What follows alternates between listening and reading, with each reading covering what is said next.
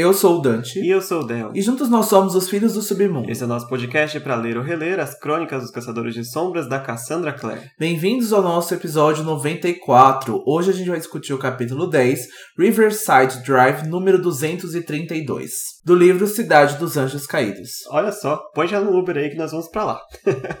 e a gente começa hoje o nosso quase centésimo episódio, né, da temporada regular. Estamos tentando preparar uma coisa bem bacana aí pro episódio 100. Por enquanto tá nas ideias, daqui a pouco a gente dá novidades sobre isso. Mas o episódio de hoje marca também o início da segunda e também final parte do livro, né, Cidade dos Anjos Caídos, e daqui é só o desgrigolar aí dos assuntos, né? Porque a primeira parte ela é um pouquinho morna, né? Ela tá ali aparecendo alguns mistérios, algumas coisas, mas não tem grandes eventos. Eu sinto que daqui para frente a gente vai tendo um pouco mais de tanto de ação quanto também dos mistérios aí mais sinistros aparecendo nesse livro. Exatamente, reta final então pra gente aqui nessa temporada de Anjos Caídos, então as coisas começam a ficar bem sinistras. Acho que já a partir do capítulo de hoje a gente já vê coisas bem estranhas acontecendo aqui. A gente já tem mais um pouco de ação, a gente já tem mais alguma pista encontrada aqui que resulta em coisas muito interessantes no capítulo de hoje.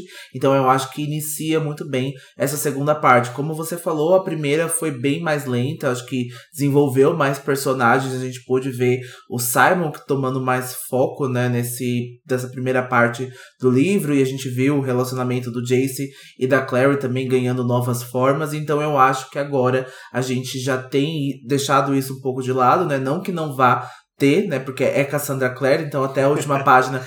Então teremos mais episódios de Caso de Família, mas eu acho que essa segunda parte também tá bem voltada aí para os mistérios e para mitologia. E como eu já falei desde o início da temporada, eu gosto bastante aí do que rodeia este livro. É, eu confesso que eu gosto bem mais dessa segunda parte, porque eu cheguei aqui no capítulo 10, eu acho que o Dante também sentindo que essa parte, pelo menos da Clary e do Jace, tá se esticando sem ir muito para frente nem muito para trás. A gente já viu qual é o problema já no capítulo 2 e já faz oito capítulos que não vai para frente.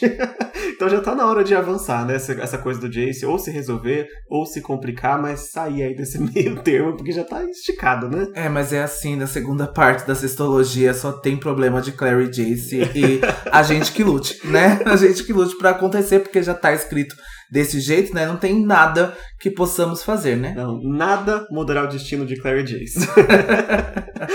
Bom, vamos começar então. Ah, na verdade, antes de eu começar os avisos, né, de início de episódio, eu preciso dar os avisos de gatilho deste episódio específico, né? Porque a gente também vai tratar de um tema um pouco mais sério, que é violência doméstica, né? Isso vem junto com o Jordan contando a história dele aí pro Simon, da história que ele passou com a Maia. Então é bom um aviso aqui pra, porque o tema vai estar um pouco mais sensível aí na metade do episódio. Dito isso, você que nos escuta aí pelo Spotify, pela Apple Podcasts e outras plataformas de streaming, não esqueça de avaliar a gente, dando as estrelinhas, coraçõezinhos e qualquer possível avaliação disponível, porque ajuda a gente a subir aí nas pesquisas dessas plataformas. E também não se esqueçam de ativar as notificações para que sempre que a gente tiver episódio novo, vocês possam ser notificados nos aparelhos de vocês e não perder nenhuma novidade aqui do nosso podcast. Exato. Exato. E também, fora dos aparelhos, a gente vai ter as notificações nas nossas redes sociais, porque a gente sempre posta no nosso Instagram, arroba Filhos do Submundo, nosso Twitter, arroba Filhos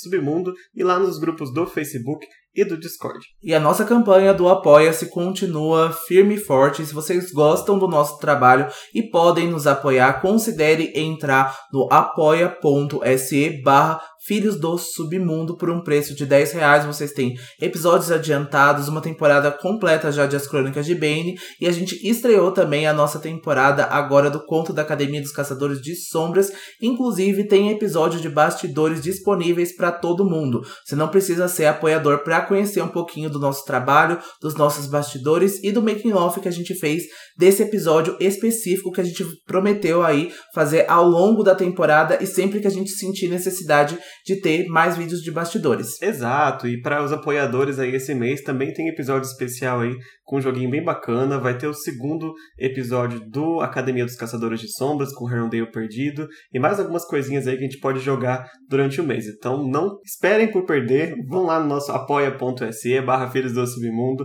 que tá bem gostoso aí. Bora para as mensagens de fogo dessa semana. A gente tem bastante, algumas eu tive que deixar para o próximo episódio para poder não ficar tão comprido, mas puxamos algumas aí do Spotify Spotify e lá do Instagram. E a mensagem do M Morei 94 que ele nos deixou foi que o ator que faz o Kyle em Shadowhunters também faz um papel em The Hundred na terceira temporada. E essa é a segunda vez que a gente escuta falar de The Hundred só essa semana, né? Então, os ouvintes lembram bastante do personagem e tinha uma outra ouvinte nossa que falou que estava assistindo The Hundred, né? É então, essa é a segunda vez que a gente fala, a terceira, né, no caso, aqui no episódio. Eu parei de assistir The Hundred, eu acho que foi na segunda ou terceira temporada, eu sei que eu parei de assistir quando uma personagem muito querida acaba tendo um desfecho nada legal para mim. Eu acho que os fãs de The Hundred, quem assistiu a série, já sabe do que, que eu tô falando. Não vou dar nenhum spoiler aqui para não estragar a experiência de ninguém.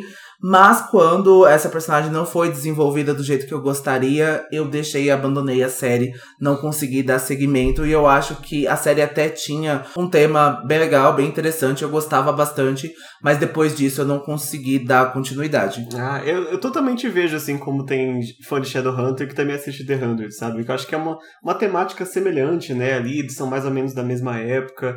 É, co consigo enxergar. Eu pessoalmente nunca assisti, mas não foi por falta de recomendação, não. Realmente, muita gente falando dessa série até hoje, inclusive. Também tivemos uma mensagem da Bru Justino lá no Spotify. E ela disse que depois de reler as crônicas, ela desenvolveu muito carinho pela Maia. Toda vez que ela relê, ela sofre demais aí. Mandou a hashtag Justice for Maia. Concordo, Bru. E eu acho que a gente foi ocupado disso, né? Porque a gente tá desde o começo aí, Justice for Maia, né? Então a gente acabou é, analisando essa personagem, né? Aí esmiuçando o que ela tem para oferecer. E a gente vai acabar esmiuçando ainda mais no episódio de hoje. Por isso que a gente já avisou sobre os gatilhos desse episódio. Então estejam aí preparados, porque a gente vai fazer como a gente já costuma né, abordar alguns temas mais sérios e alguns temas que precisam da nossa atenção com o máximo de respeito que a gente consegue. Exato. Vamos ter muita Maia ainda durante essas três temporadas da segunda parte de Instrumentos Mortais.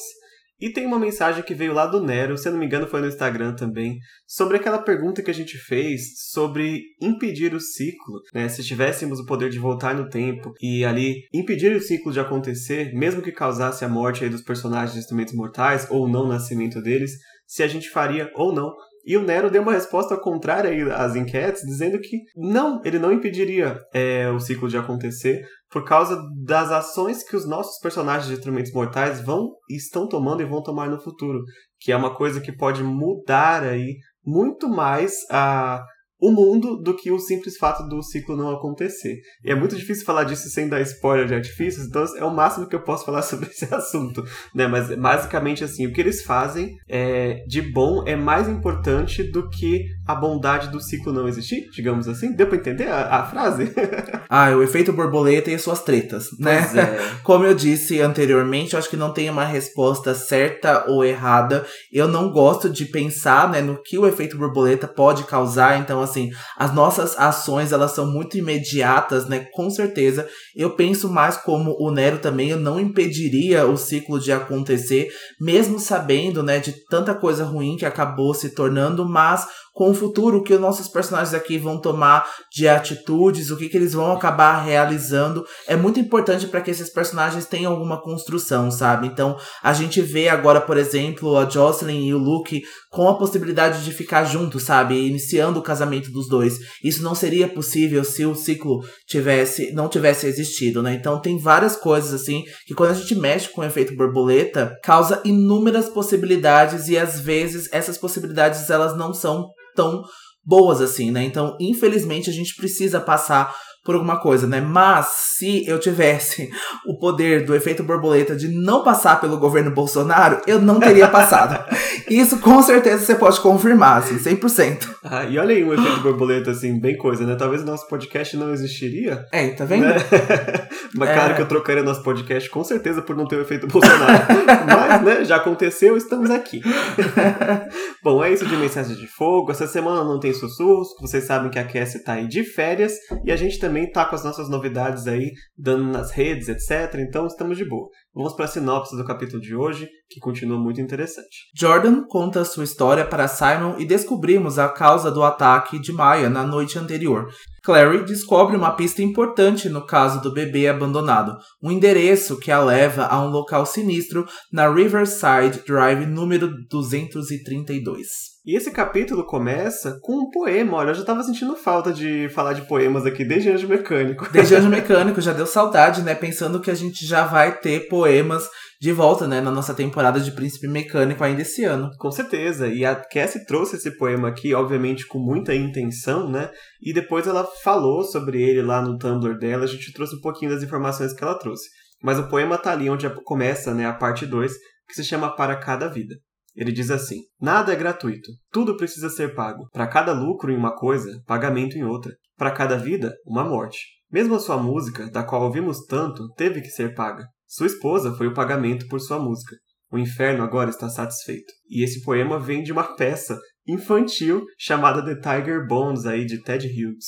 E como o Del falou, esse é o trecho tirado de um livro, né, com peças de teatro para crianças, por incrível que pareça. E um dos posts do Tumblr da Cassie, ela refletiu sobre o uso desse poema aqui em Cidade dos Anjos Caídos e como ela usou ele ainda para construir toda a cena do ato final em Cidade do Fogo Celestial, no sentido de que preços deveriam ser pagos pelo time do bem. Então, para quem já leu Cidade do Fogo Celestial, sabe que há muitas consequências e que o time do bem acaba pagando preços aí bem grandes, né, pelos seus atos, né, pelo final ali. A gente já sabe o que, que acontece. Infelizmente a gente não pode falar mais sobre, mas ela realmente refletiu sobre esse poema e também nessa segunda parte aqui do livro, ela também estabeleceu esse grande tema, né, como consequências. Então a gente já vai ver as consequências dos atos passados no presente e o que, que a gente pode esperar para o futuro também. Olha só se não são as consequências dos meus atos, né?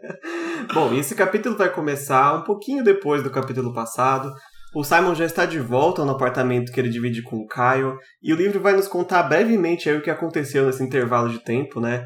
Porque quando a Maya pulou em cima do Kyle e quase arranca a garganta dele fora, ele ficou aparentemente imóvel, assim, ele não tentou se defender, e a única coisa que salvou a vida dele, de fato, foi a Isabelle, que conseguiu tirar a Maia de cima dele, assim, com muito esforço, e ela teve que imobilizar a Maia no chão até que ela se acalmasse, assim, pelo menos do ataque de fúria dela, ela passou só até um ataque de choro aí nos braços da Isabelle. É, aconteceu tudo repentinamente, né, tão rápido que deixou todo mundo sem entender e a gente ficou também, né? O Jordan não saiu nem do ataque, ele não freou a Maia de forma nenhuma, né? E a gente vai ver isso que o Del acabou de falar, né?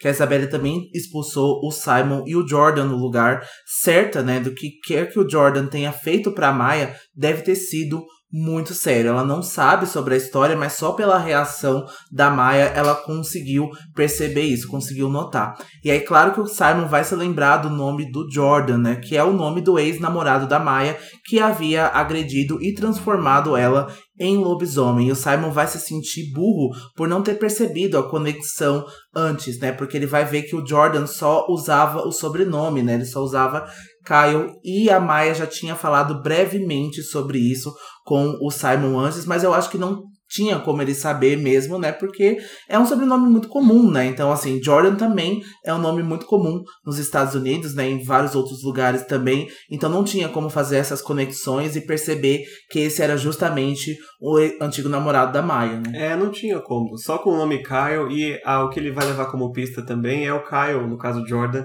ter dito que ele fez alguma coisa de errado no passado e que isso fez ele entrar na Pretor, né, para se redimir. Mas não, tem como saber mesmo. E o que ele faz agora, depois de ser expulso pela Isabelle, é arrastar o Jordan de volta pro apartamento, né?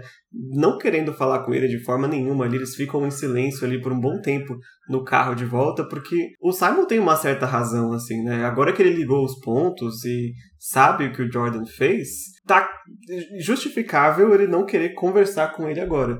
E mesmo assim, a gente vai ver um Simon dando o benefício da dúvida pela ajuda né, que o Jordan fez para ele até então, e por ele próprio também ter acabado de ferir uma pessoa, deu o benefício de deixa eu pelo menos ouvir o lado dele da história antes de terminar meu julgamento, né? É, eu acho que o Simon realmente está se colocando no lugar do Jordan, pensando que ele agiu como um monstro, né, por ter atacado a Marine, né, por ter segurado a fome por tanto tempo e isso ter resultado então em ele atacando ela, então ele conseguiu aí assimilar isso e se colocar em um papel quase equalitário junto com o Jordan e dar o benefício da dúvida para ele, né? Eu acho que aqui a gente também deu o benefício da dúvida para o Jordan, e a gente já vai falar mais especificamente sobre isso, mas aqui um ponto que a gente quer ressaltar é que, por independente do que o Jordan tenha feito, né, porque ele estava então com a licantropia, aconteceu esse ato, então ele agrediu a Mai, então a gente jamais vai invalidar a agressão que ele fez para ela, né, e também ter transformado ela e ter abandonado ela logo após esse ataque sem saber como seria a vida da Maia após isso tudo, né? Porque ele também estava passando por todo um processo, só que ele teve uma facilidade, vamos assim dizer, e um, e um privilégio de ter sido encontrado pela Pretor, e a Maia não. Então eu acho que isso é realmente muito difícil agora, e se a Maia não tivesse encontrado o Luke, né, e o bando do Luke, talvez a história dela teria resultado de um jeito bem diferente do que a gente vê agora, sabe? Então essa também são consequências são possibilidades que poderia ter acontecido com a Maia. Exato, é muito complicado, porque a, a parte mais interessante aqui desse começo é que ouvir o Jordan não é a mesma coisa que passar o pano para o Jordan. Porque a gente está num momento, principalmente aí nas redes, que é tudo preto e branco, né? Sim e não. E neste caso aqui, neste, neste capítulo específico, o Simon tá Tá, antes de eu jogar a minha pedra, eu vou ouvir. Depois eu decido se eu jogo a pedra ou não. Mas agora ele tá ali no carro com o Jordan. Não tá afim de conversar neste momento, porque ele acabou de, rece de receber a notícia, né? Ele ainda tá tentando absorver o que tá acontecendo. E o Jordan vai falar sobre a Maureen, né? Porque a gente tem que lembrar que ele tinha deixado a Maureen com o Jordan antes de ir lá pra frente, né? Da, do bar. E ele vai dizer que a Maureen se recuperou da mordida do Simon. Aparentemente ela está bem, só estava tonta ah, não lembra do que aconteceu.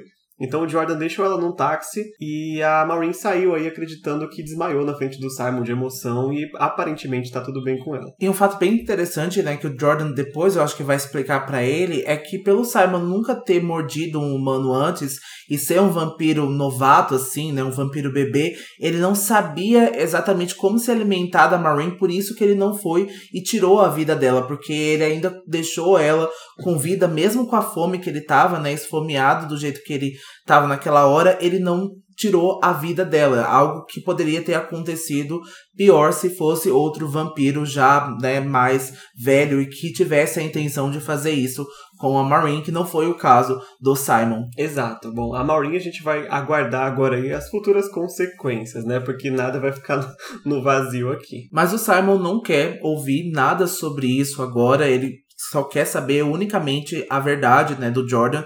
Enquanto eles estão no trajeto, né, na, viajando no carro, o Jordan apenas vai comentar que ele teria deixado que a Maya o matasse se ela quisesse fazer isso, né? E quando eles chegam no apartamento, né, alguns minutos depois, o Jordan já está trocado e praticamente recuperado do ataque da Maia, né? O livro vai descrever pra gente que ele tá com pequenas manchas assim, então não está mais sangrando o pescoço pela licantropia, né? Então ele já tá recuperado é, desse jeito. E o Simon diz que vai dar uma chance para que ele se explique antes de ir embora do apartamento dele. É, porque o que o Simon sabe até então é o que ele ouviu da Maia, né, lá em Cidade das Cinzas, que o Jordan havia sido namorado dela por alguns meses, até que um dia ele se tornou violento e quando ela tentou terminar com ele, o Jordan a agrediu. Depois disso, ela foi atacada por uma criatura e o Jordan deixou a cidade sem um mísero pedido de desculpas. Ele abandonou a Maya lá em New Orleans, né, de onde ela vem. E o Simon... Ela vem de Nova Jersey. Ah, Nova Jersey, é verdade. Isso.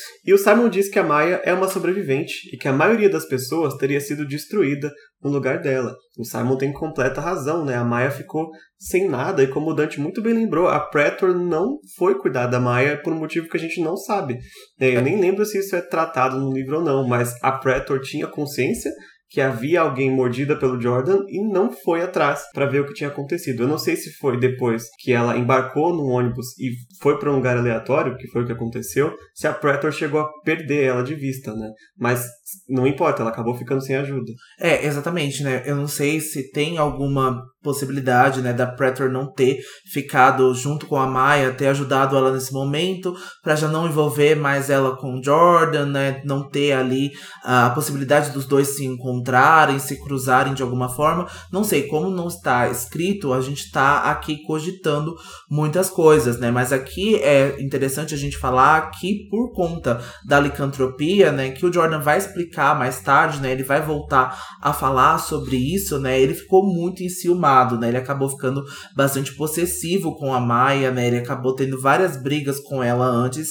E aí, quando ela foi terminar com ele, ele a agrediu, né? Então, isso foi muito difícil para Maia. Com certeza, eu acho que ela já sofria, né? O abuso doméstico dentro de casa com o irmão. O irmão dela era um psicopata, um sociopata. Daqui a pouco a gente vai falar mais sobre ele, porque o Jordan, né, relembra, né, sobre o Daniel. Então, isso tudo, né, ativou realmente um trauma muito grande para Maia, porque os dois eram muito apaixonados, né? Então, aquela paixão que os dois tinham quando você tem 16 anos de idade. Isso até o próprio Jordan vai dizer, né? E pra gente é muito triste ver isso, né? Porque de fato tem a licantropia, mas ele agrediu ela, né? Então foi uma traição, porque a agressão é uma submissão, é algo realmente horrendo, né? É horrível que isso aconteça. A gente sabe que isso é uma realidade, né? E que acontece inúmeras vezes por inúmeros motivos mas a gente sempre pode ligar,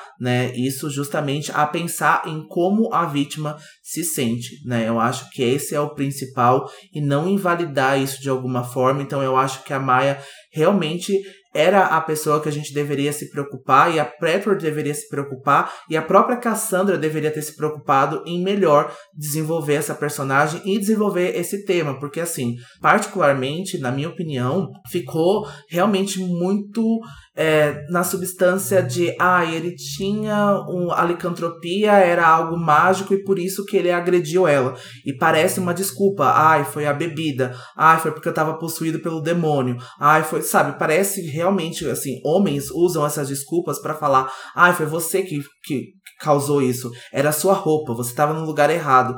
E isso para mim é, sabe, é bullshit. Isso para mim é bosta, entendeu? Então se você é um agressor, você é um agressor e você deve ser punido por isso, sabe, dentro da lei. Então eu não vou passar pano para isso mesmo que tenha aqui um fato mágico que ele é um, um lobisomem. É, isso acontece em bastante livros de fantasia, não é a primeira vez que eu vejo.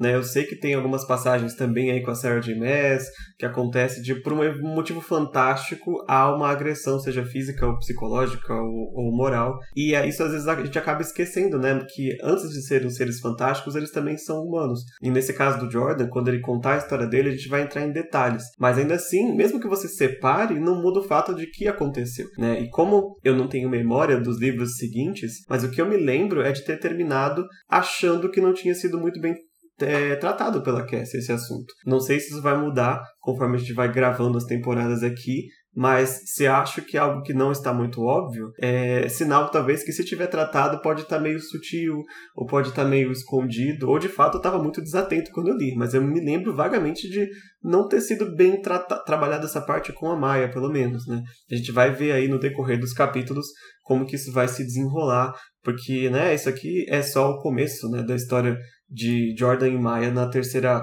na segunda parte aí da trilogia. É, é o que acaba me revoltando bastante, né? É porque a gente tá falando de uma personagem secundária e a gente tá falando de uma personagem numa época em que a Cassie não tinha, né, a, o domínio de escrever sobre esses personagens. Então, assim, eu não acho que se a gente falasse agora de Artifício das Trevas, se esse tema tivesse em Artifícios ou em As Últimas Horas, isso teria sido tratado desta forma. Mas eu também acabo cogitando também é porque é com a Maia. Então, assim, eu fico pensando, será que um Lightwood passaria por isso e passaria tão despercebido assim na história? Será que se um Herondale tivesse passado por isso, ela não teria tratado de uma forma diferente? Então, isso acaba me revoltando bastante, porque é uma personagem que acabou sofrendo isso e não foi é, tratado da mesma importância que outros personagens tratariam. Então, eu acabo ficando muito revoltado com isso, sabe? Eu tô bem bravo agora em pensando nessa possibilidade que ela nem cogitou em fazer uma história tão bem feita assim,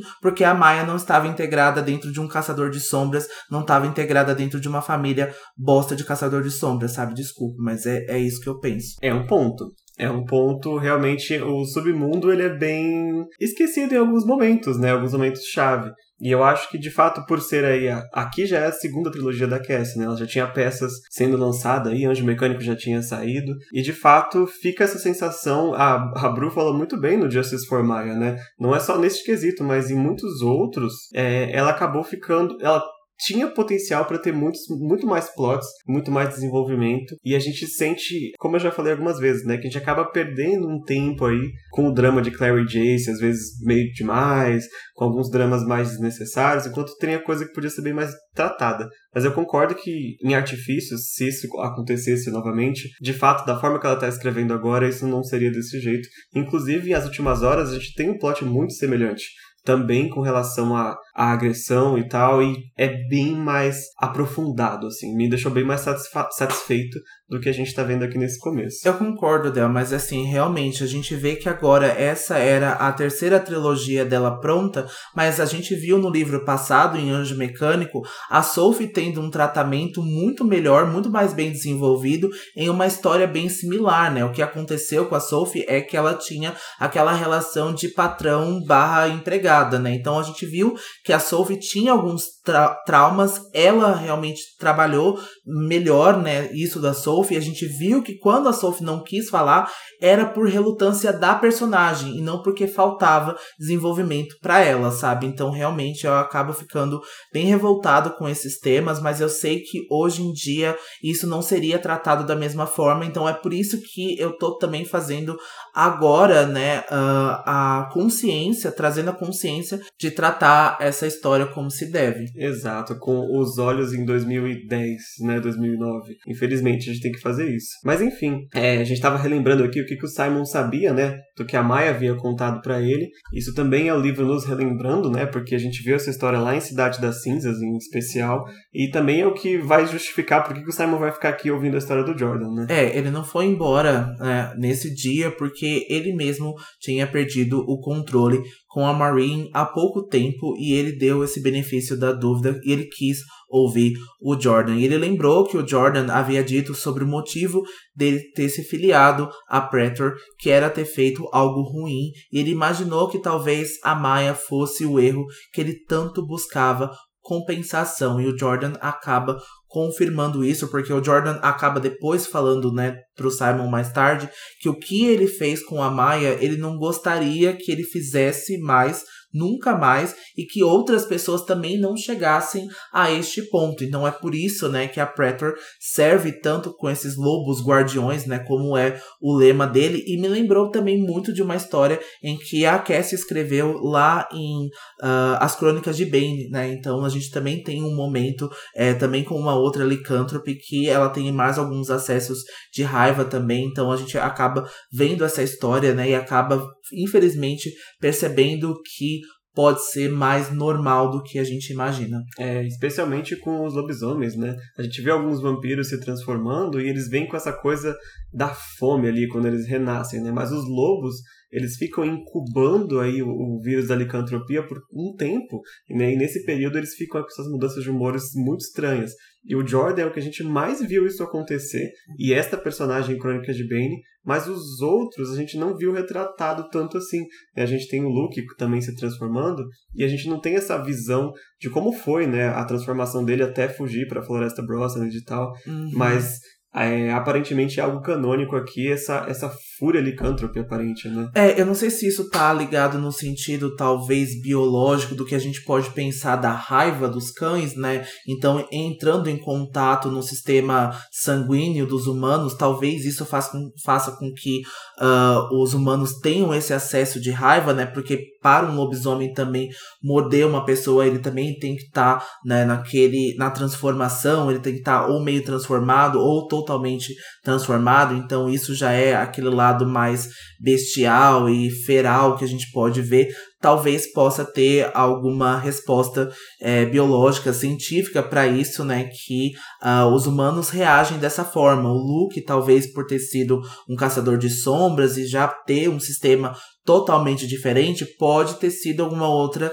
coisa diferente também. Mas, de novo, é no reino das possibilidades, porque isso não está confirmado, não está escrito, então a gente só está presumindo essas coisas. Exato. Bom, a gente vai ter um pouco mais aí sobre o Jordan daqui a pouco, porque agora o nosso livro vai para Clary, né? E a Clary, ela tá agora no quarto dela, lá na casa do Luke, e ela resolveu trabalhar nas investigações novamente, né? Depois dessa treta aí com o Jace no capítulo passado, ela tá segurando ali aquele pedaço de tecido que a Catarina tinha entregue para ela, para que ela entregasse aí a clave, mas ela decidiu ficar para si mesma a, a, o tecido para que ela investigasse sozinha. Detetive Clary. Eu sei que é, é um, um, tema também nada fácil, né, do que a Clary vai encontrar ali, mas eu gostei desse tema mais assim, ver a Clary nessa coisa mais policial, né, investigando é. ali, foi bem interessante, é porque eu gosto, né, desse, dessa parte do mistério, dessa parte de investigação, de achar pistas e ver as possibilidades, então foi interessante a Clary tomando a iniciativa de ir fazer isso por conta própria. É né? É verdade. E foi, eu não lembro quem foi que fez esse comentário nos capítulos passados, mas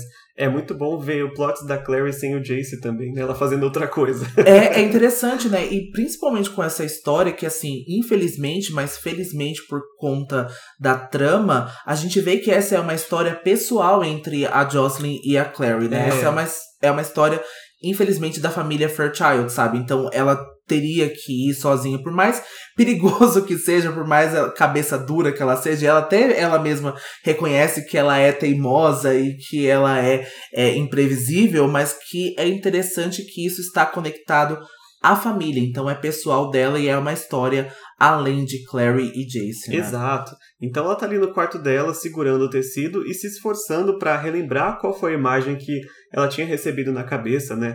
Da, da marca que apareceu. E depois que ela se concentra bastante assim, ela tenta tirar um pouco de Ace da cabeça para poder resolver isso, ela consegue fazer a imagem e ela faz um desenho ali no canto do tecido e uma escrita começa a aparecer ali como mágica no tecido, uma escrita assim muito conveniente, maravilhosamente escrita em língua demoníaca, com os dizeres: propriedade da igreja de Talto, Riverside Drive, número 232. Eu achei essa marca CSI muito útil, viu?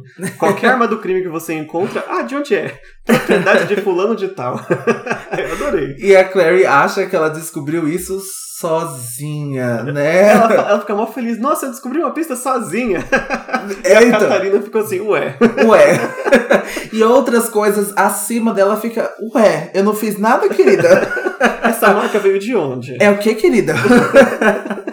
e aí ela fica muito animada, né, com isso. E ela sabe exatamente aonde fica esse endereço que é no Upper East Side, perto do Riverside Park, do outro lado do rio de Nova Jersey. Ela faz uma pesquisa rápida no Google, mas ela acaba não encontrando nada compreensível. E não era de se surpreender, já que a língua está escrita no tecido, certamente é demoníaca. Google, igrejas demoníacas em Upper West Side. se alguém visse o histórico da Clary, não ia ficar nada feliz aí com isso, né? Mas a Clary acaba se perguntando se a mãe que abandonou aquela criança faz parte da igreja ou se ela já tinha ideia do destino do filho dela. É, eu acredito que sim, hein? Pelo menos do destino do filho dela. Da igreja sim. a gente vai descobrir depois. e aí a Clary pensa em ligar pra Jocelyn, né, pra falar o que ela descobriu. Só que ela muda de ideia, porque a Jocelyn ela acabou de se recuperar do, do, choque que ela teve, né? Ela passou bem mal quando ela se encontrou com a Catarina, ficou no quarto por vários, várias horas, demorou pro Luke conseguir tirar ela dali e animar ela para que ela fosse lá cuidar do casamento, né, sabe, viver a vida que ela tá tentando viver. E agora que ela conseguiu fazer isso, a Claire ficou com dó de, sabe, acabar com o humor da mãe de novo. Então por isso ela decide não chamar a mãe e nem o Luke. Fora isso, se a Jocelyn continuasse aí é, investigando esse caso por trás da clave, ela poderia ter ainda mais problemas, né? Vamos lembrar que ela não faz parte da clave ainda exatamente, né? Ela tá ali exilada, entre muitas aspas, então logo a clave pode acabar pisando aí no calo da Jocelyn por estar tá interferindo numa investigação tão séria. É, exatamente, né? E até interferindo, colocando o Luke também nessa situação, apesar que o Luke pode ter algumas possibilidades, algumas vantagens, entre aspas, assim, vamos dizer, é, dentro da clave, porque ele é líder, né, de um clã de lobisomens, mas isso é, resultaria em coisas muito piores. Então é bom que ela tenha deixado a Jocelyn, principalmente aí para ver alianças, né, para curtir o casamento dela, porque eu acho que trazer ela cada vez, né, para essa história vai deixando a Jocelyn cada vez mais culpada e ela não tem como desligar, sabe, esse interruptor que é lembrar do Jonathan, que é lembrar do Valentim. Então eu acho que foi bom ela ter pensado nisso, né? Mesmo que isso coloque ela em perigo, porque ela também vai tentar pensar em ligar pro Luke ou pra Marise, mas logo ela vai lembrar que se ela ligasse para Marise, ela praticamente deixaria a Clave assumir a investigação e ela seria jogada então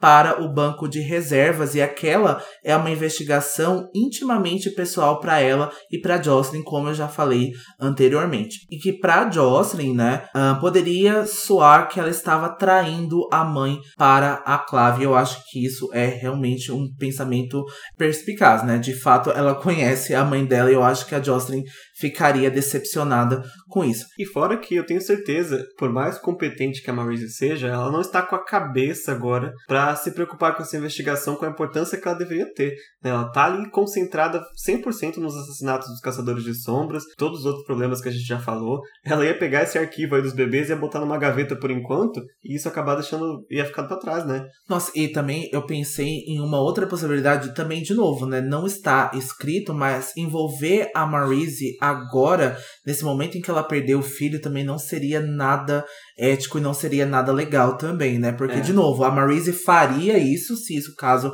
fosse a obrigação dela, mas pessoalmente, e acho que se fosse por escolha dela, eu tenho certeza que ela não é, gostaria de se envolver agora, né, com mães e perda de filhos e bebê, e esse, esse tema todo que é muito difícil, né? Exato. Então a Clary pensou bem aí em não chamar os adultos, mas ela também pensou bem em não ir sozinha, né? é, porque a Clary não tem treinamento nenhum suficiente para ir sozinha, então ela vai pegar o celular, vai mandar um zap ali para alguém ainda não identificado que imediatamente concorda em ir para a igreja de Taut com a Clary.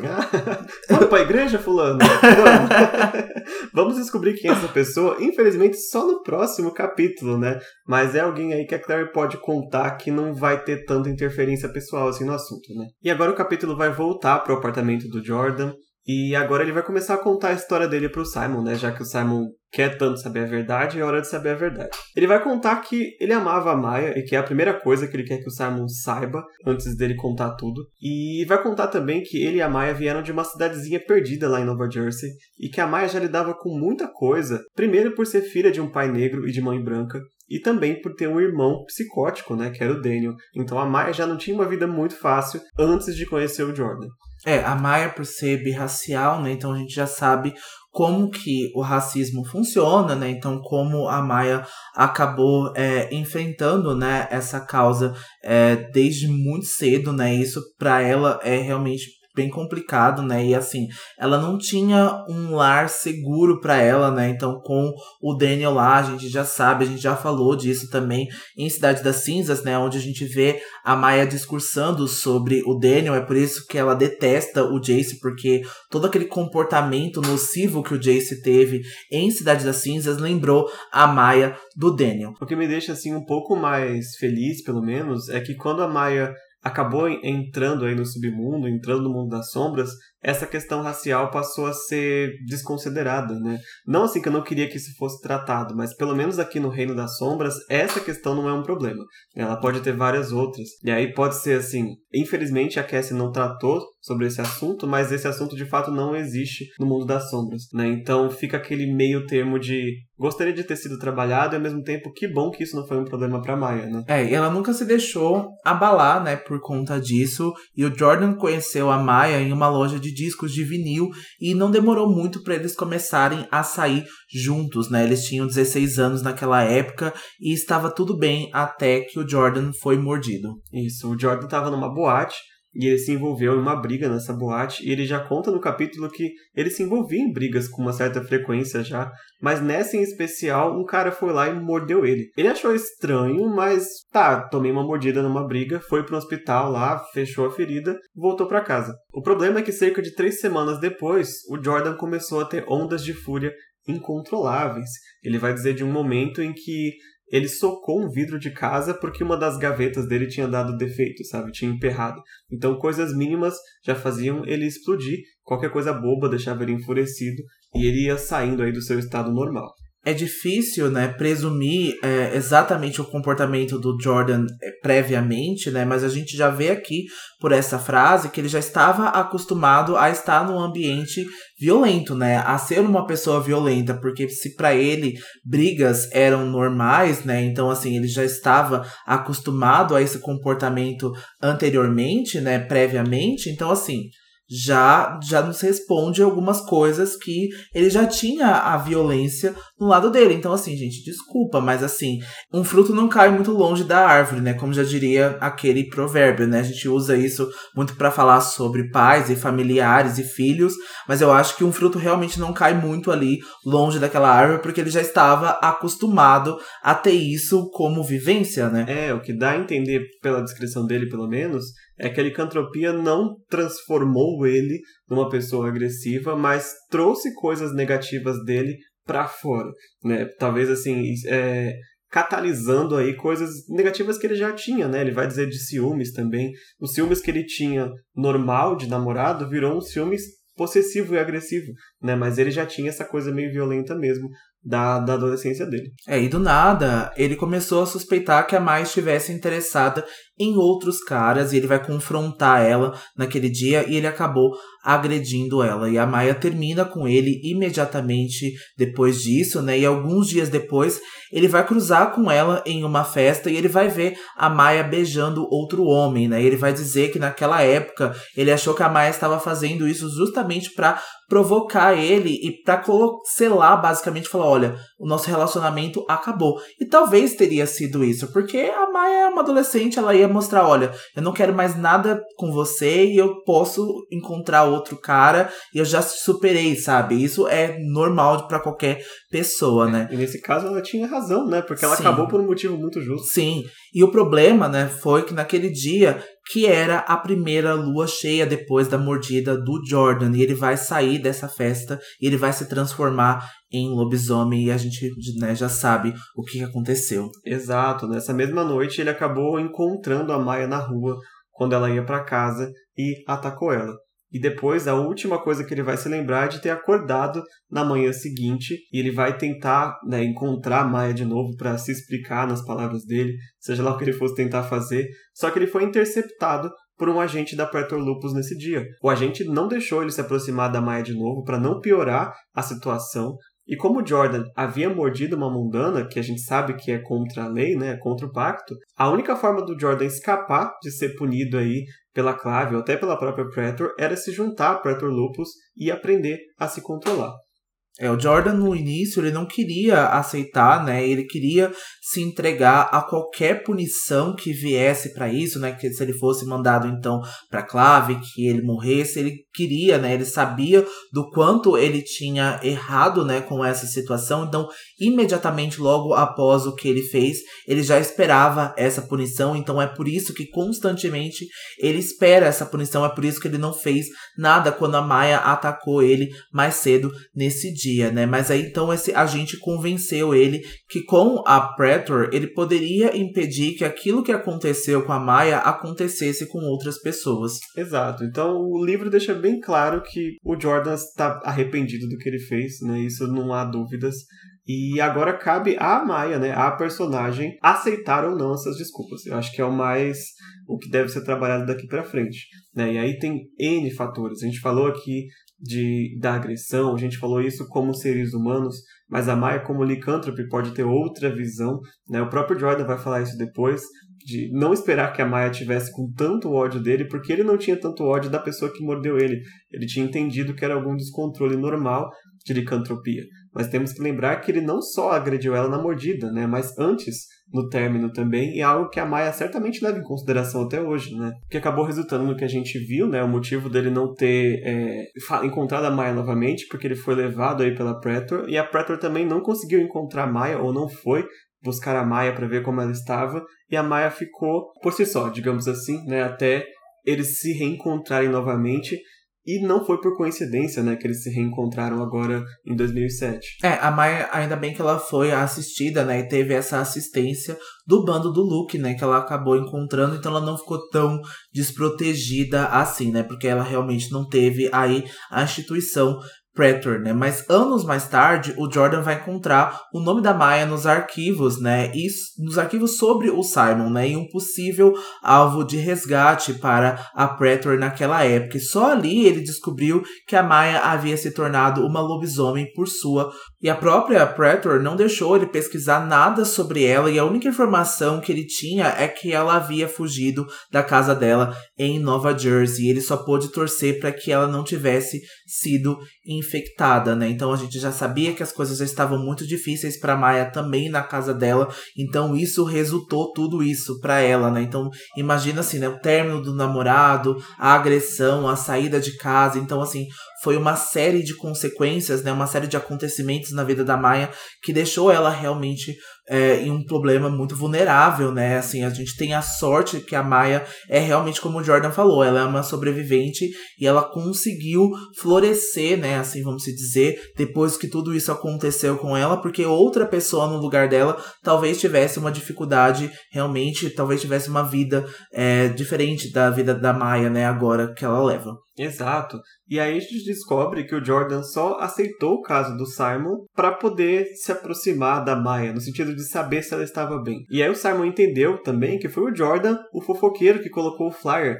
embaixo do apartamento da Maya, né? Porque ele queria que a Maia descobrisse que estava aí sendo traída e ele não queria que a Maia sofresse por outro homem como ela havia sofrido por causa dele. Aqui eu senti que ele passou um pouco do ponto. Eu também tipo, senti. Assim, isso não é dessa conta mais. É.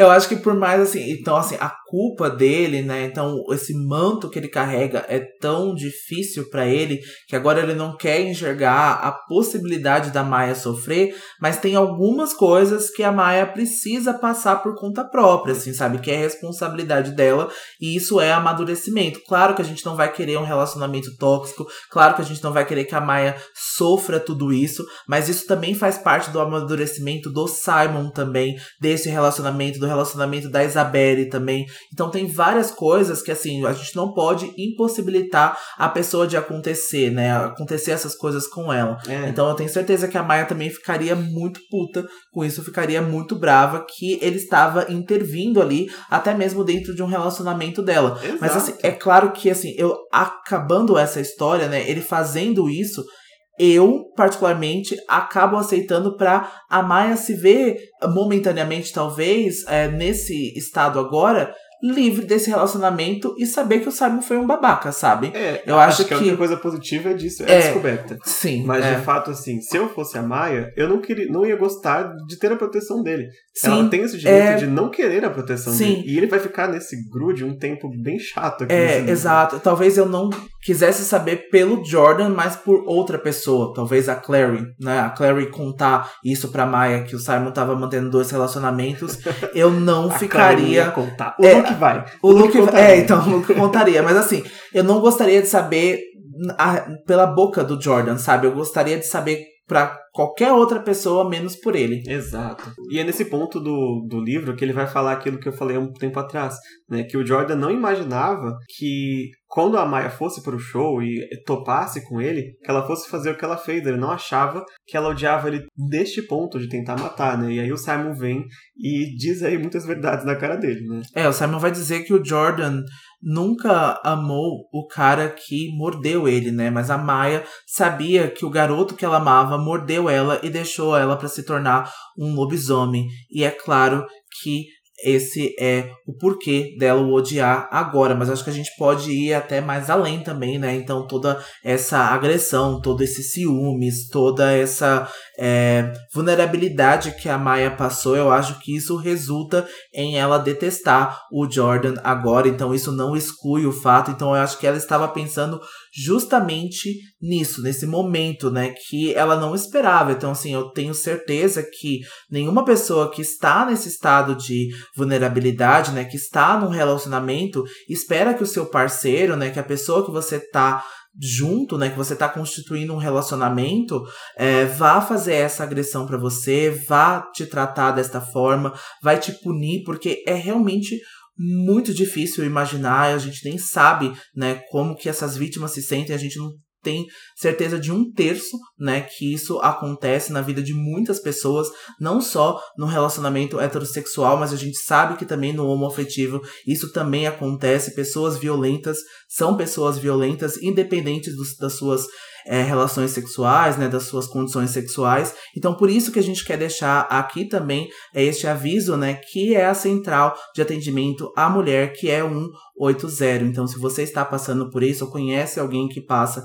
por isso, denuncie entre nesse canal, né? Já está disponibilizado esse serviço de utilidade pública, né? Que é essencial ao enfrentamento à violência contra a mulher. E além de receber denúncias de violações contra as mulheres, a central encaminha conteúdos dos relatos aos órgãos competentes e monitora o andamento desses processos. Exato, e o serviço não serve somente para as vítimas, mas também para quem conhece aí uma vítima, ele dá orientações para essas pessoas que estão em situação de violência, direciona para os serviços especializados, seja psicólogo, seja delegacia, seja o que for necessário. Então, 180 fica aí o um número é extremamente importante aí que vocês tenham conhecimento né, dessa rede de atendimento aí extremamente importante. E além do telefone, em outros canais é possível também realizar essas denúncias, né? Além do número 180, é possível realizar a, as denúncias de violência contra a mulher pelo aplicativo Direitos Humanos Brasil e na página da Ouvidoria Nacional dos Direitos Humanos do Ministério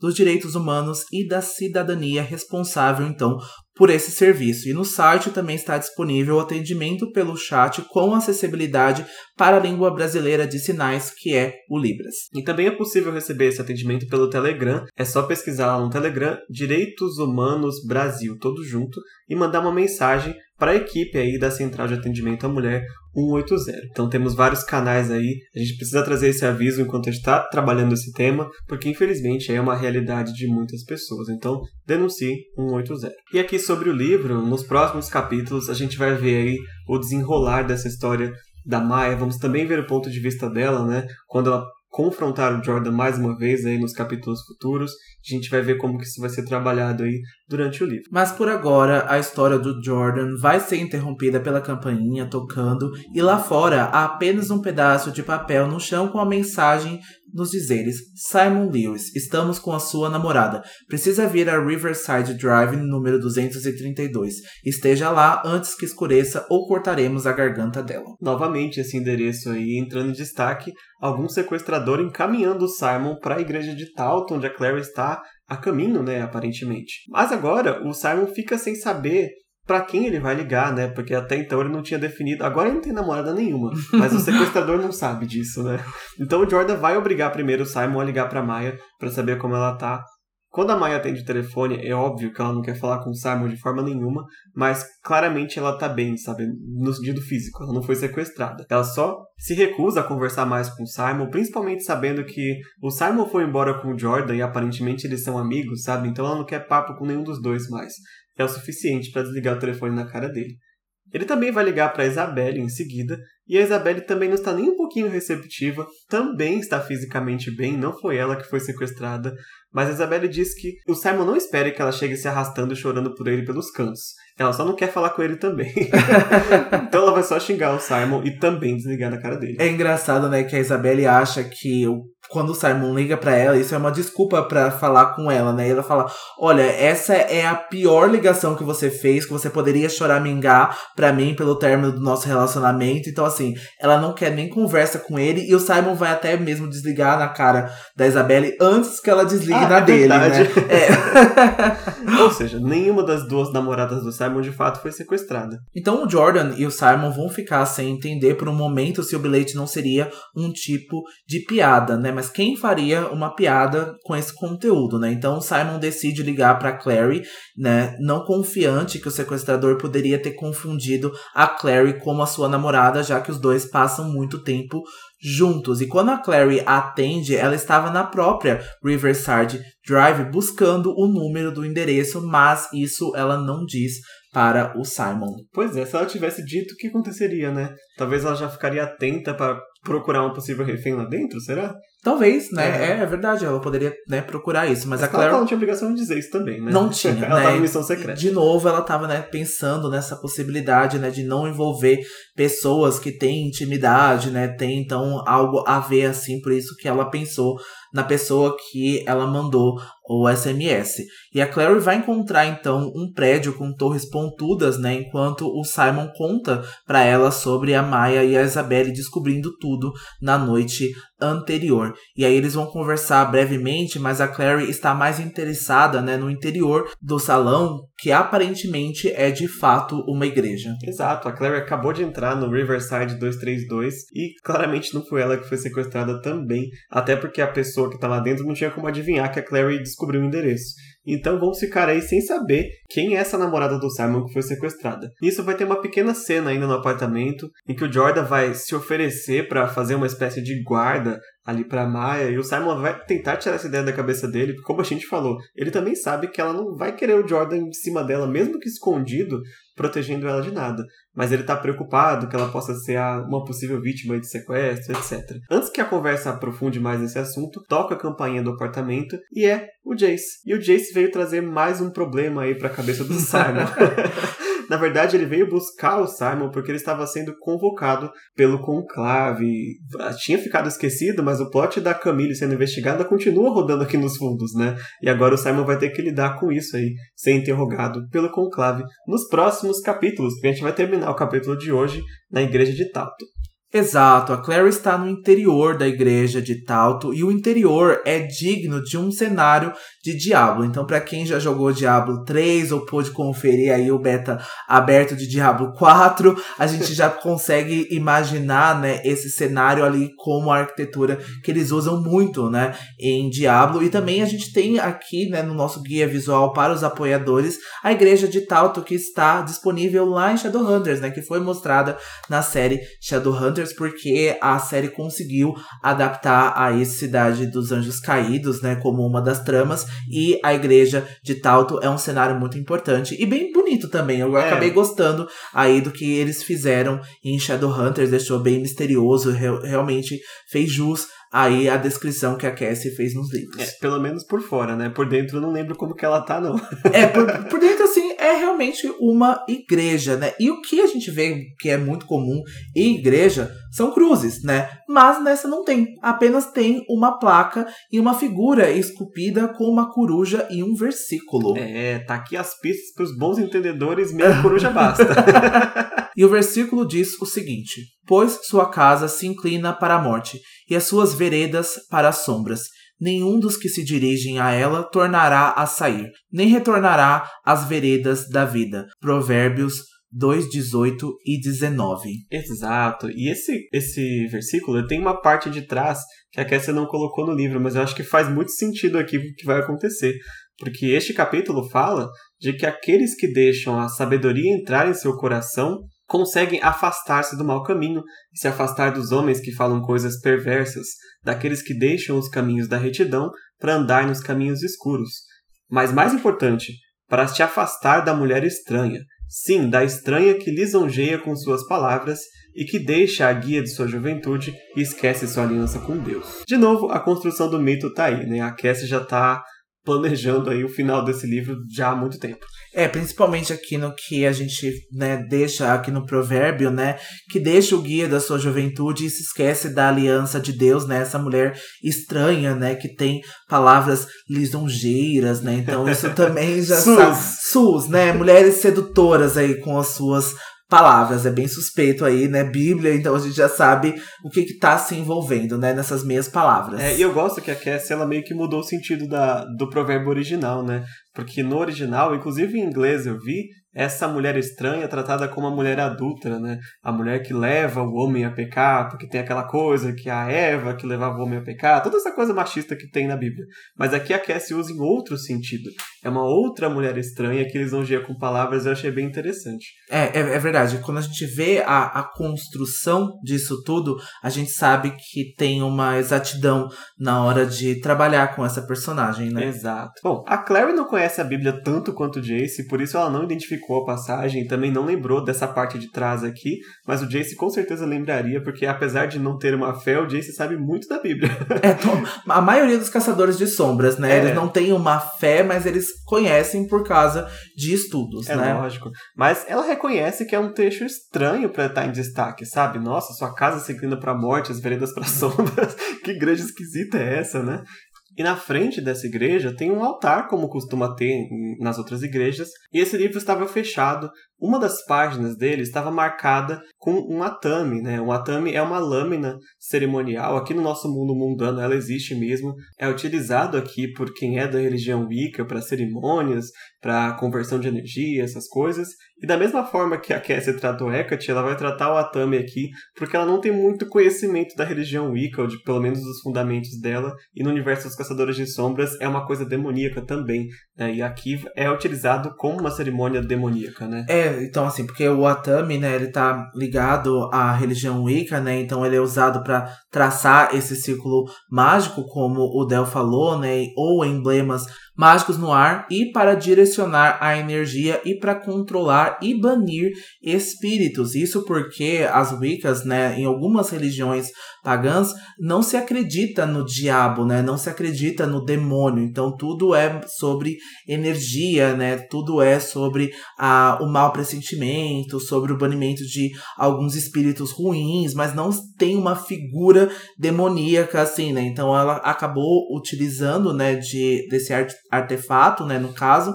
Mas assim, apesar de ser um pouco desrespeitoso, eu consigo imaginar de onde se tirou isso, né, e o porquê que é tão importante assim na religião Wicca, né? O que, que você pode usar para uma religião pagã, assim, e até porque a Cassie usa de muitos objetos, né? É, mágicos ou não, pagãos ou não, ela acaba profanando, né, alguns objetos. Algumas pessoas, alguns personagens acabam profanando isso, né? Então não po eu posso dizer talvez que esse Atami possa ser aí da religião Wicca aqui na série, mas que acabou sendo profanado por esses personagens pela igreja de Talto? É, é possível também. Possível. Eu não acredito muito só por já ter visto a Hecate também virada em demônio. Uhum, mas eu sim. acho que por causa do imaginário popular, né, essa coisa de bruxa e tem muitos pentagramas, essas coisas, no imaginário é essa coisa que parece que é uma invocação demoníaca, uma coisa uhum. do supernatural, né? Essas coisas assim. Então eu consigo ver a, a linha do pensamento. Sim. Tô vendo, é não vou militar em cima da religião Wicca, mas de fato aqui não tem Wicca nos Caçadores de Sim. Sombras. E na página marcada, então, né, com esse Atami, há uma escrita cheia de garranchos em uma língua que a Clary nunca viu, mas abaixo há um desenho de um círculo de invocação e os círculos são feitos para atrair e conservar o poder mágicos e estes parecem círculos concêntricos, né? Com um quadrado no meio. E quando a Clary vira a página, ela vai encontrar um conjunto de ilustrações bem macabras. Exato. A primeira ilustração é uma mulher sentada com um corvo empolerado no ombro esquerdo. A segunda é essa mesma mulher, sem o pássaro, mas agora ela estava visivelmente grávida. Na terceira, essa mulher estava deitada num altar muito parecido com este que a Clary está de frente agora, e tinha uma figura encapuzada ao lado dela, com uma seringa, estranhamente moderna para uma gravura de um livro que é aparentemente uma Bíblia, mas que estava cheia de um líquido escuro. E no último desenho, a mulher aparece sentada com um bebê no colo e os olhos do bebê eram inteiramente escuros e sem a parte branca e o olhar da mulher na figura era de terror muito similar aí a Jonathan e Jocelyn. E aquilo vai confirmar então para Clary que alguém está tentando fazer com os bebês o que foi feito com o seu irmão. E cheia de terror, a Clary vai se afastar do altar, pronta para ir embora, quando ela vai ouvir um sussurro. E essa parte deu muito medo, me deixou muito tenso. Gente, a gente acabou de jogar o remake do Resident Evil 4. É sim. E a gente, tá, a gente tava na fase do castelo e tem essas coisas de culto. É muito estranho aquelas vozes assim vindo lá da galeria da igreja. Quando a Clary olha para cima, tem um monte de figuras encapuzadas, em silêncio, mas sussurrando. Sim, gente, dá muito medo, assim, culto, seita, esse grupo de pessoas, assim, com uma fé macabra, assim, alguma coisa em alguém, assim, sabe? Eu tenho muita agonia, assim. Pessoalmente, eu tenho muito medo, assim, de, de uma coisa, assim, é, relacionada a isso e saber que isso a, acontece, né? Que tem algumas histórias, né, de seitas, que tem alguma coisa assim dentro uh, da nossa sociedade, infelizmente, e é tão assustadora quanto, né? Ah, com certeza. E a Cassie escreve essa cena muito bem, assim, é fantástico. O terror da, da, dessa cena é muito estranha.